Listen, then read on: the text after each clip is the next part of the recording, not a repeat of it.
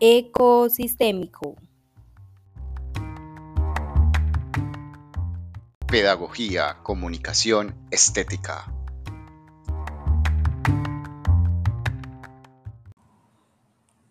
Hola chicos y chicas y bienvenidos a Ecosistémico, a este su programa semanal de comunicación y educación. Nos presentamos, mi nombre es Valentina Bernal.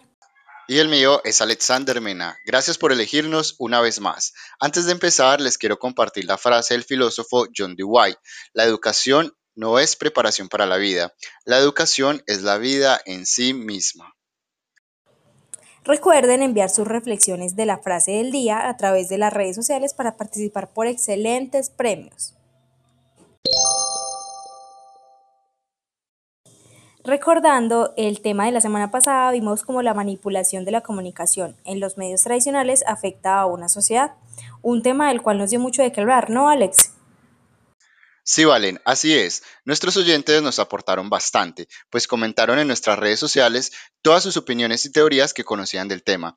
De antemano, muchas gracias por sus aportes. Bueno, y a petición de muchos oyentes que querían saber sobre la educación en Colombia, cómo se preparan las clases, quién las regula, etcétera, le hemos traído preparado para esta semana el tema del currículum, que es bastante interesante y nos ayudará a conocerlo y a resolver estas inquietudes.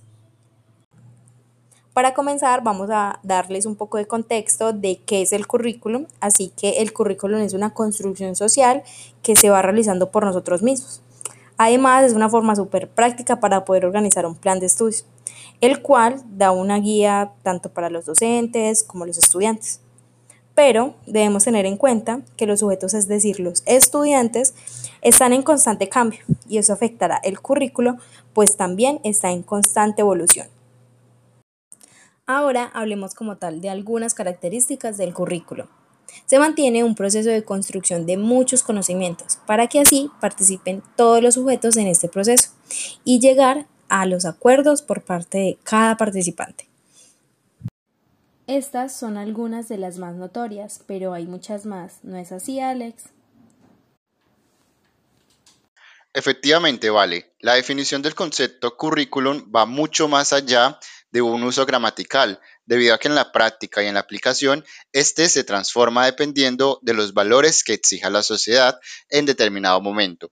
Por ende, no debemos olvidarnos del contexto, que debe ser anexado a nuestro plan curricular. Al incluirlo, le estamos generando un sentido a lo que se está enseñando y estaremos formando a sujetos preparados para desenvolverse correctamente a las necesidades y exigencias que se presentan en el momento. Un ejemplo actual de lo que les comento lo podemos evidenciar en el factor tecnológico, en donde es requisito indispensable el ser competentes en el uso de las TIC. El gobierno colombiano, entendiendo esta necesidad actual, ha generado estrategias pedagógicas con el fin de ir a la vanguardia y generar crecimiento económico al intentar llevar el recurso a su población, abriendo programas académicos enfocados en capacitar en este campo.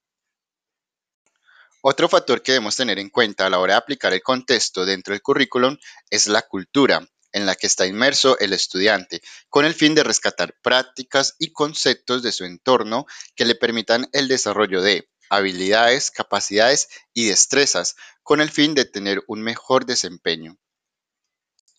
Ahora bien, este acto educativo y la planeación del currículum en Colombia está reglamentado y mi compañera Valentina les hablará acerca de la ley 115, ya que es muy importante para nuestra educación.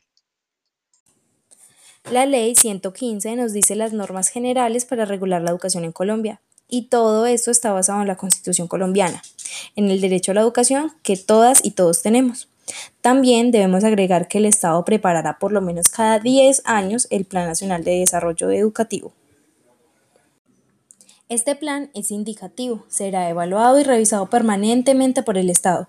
El proyecto educativo institucional es con el fin de lograr la mejor formación educativa para el estudiante y cada institución deberá elaborarlo y ponerlo en práctica. Dicho plan debe establecer los objetivos por niveles, grados y áreas, además de la metodología, la distribución del tiempo y los criterios de evaluación.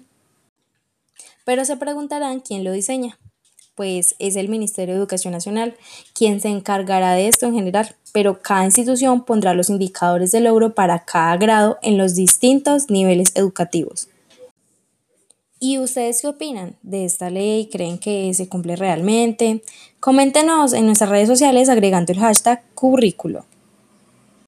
Por último, les hablaremos de las competencias que son el pilar o principio organizador de nuestro currículo y permite el enfoque a la educación desde tres aspectos específicos.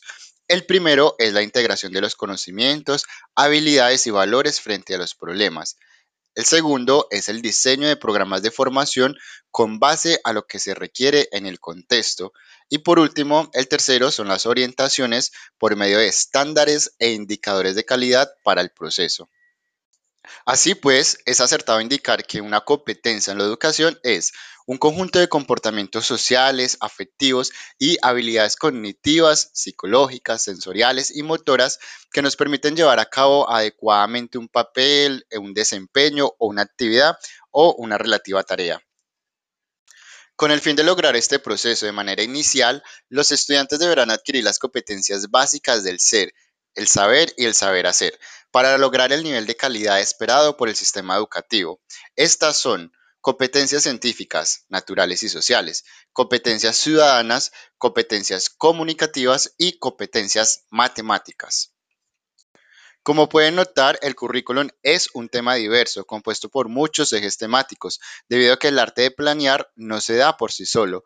Este lleva una serie de procesos administrativos que permiten dar cuenta de que se puede alcanzar los objetivos a nivel educativo y que están regularizados para obtener resultados de calidad, brindando mejores oportunidades para los sujetos participantes. Esperamos haber respondido a todas sus inquietudes. No olviden sintonizarnos la próxima semana para seguir con otros temas ecosistémicos. Chao, chao.